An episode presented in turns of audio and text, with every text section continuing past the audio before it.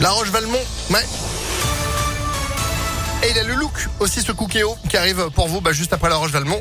La météo d'ici là et puis l'info, Sandrine Ollier, bonjour. Bonjour Phil, bonjour à tous. À la une, ce procès qui s'ouvre aujourd'hui devant la cour d'assises du Rhône. Un ancien danseur de cabaret est accusé de féminicide. Il aurait assassiné sa jeune compagne, elle aussi danseuse, Joanne Paravi. Oui, les faits remontent à juin 2018 et c'est lui-même qui avait signalé la disparition de sa compagne, Aline. Il indique alors aux enquêteurs qu'elle a quitté leur domicile la veille au soir pour lui faire une surprise.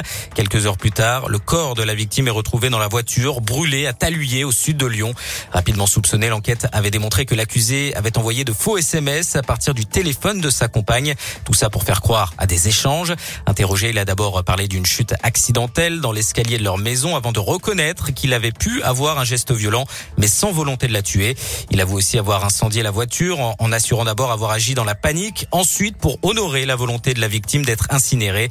Des affirmations contredites par les analyses toxicologique réalisée sur le corps de la victime. Les experts ont noté la présence d'une substance altérant la vigilance et les mécanismes réflexes, ce qui laisse supposer que le crime aurait pu être prémédité. L'accusation met aussi en avant un acte violent survenu un mois seulement avant le drame. La jeune danseuse avait reçu un coup à la tête en pleine nuit alors qu'elle était dans son lit. Pour le parquet, il s'agirait là d'une première tentative d'agression. Et le verdict de la cour d'assises du Rhône est attendu vendredi. L'actualité, c'est aussi cette agression à l'arme blanche hier en fin de journée, place de Paris à Vez. Deux hommes ont été gravement blessés. Pour l'un d'eux, le pronostic vital était engagé. Un suspect a été arrêté et placé en garde à vue quelques minutes plus tard, selon le progrès.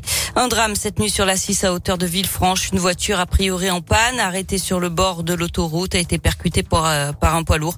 Une jeune femme de 23 ans est décédée.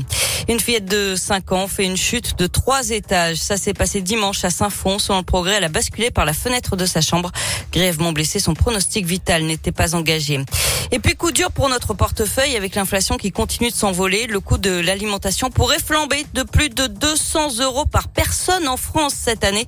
Avertissement, euh, avertissement de l'assureur Allianz dans une étude publiée aujourd'hui avec les prix des distributeurs alimentaires qui pourraient augmenter de plus de 8%. La hausse moyenne de ce budget serait même de 243 euros au sein de l'Union européenne.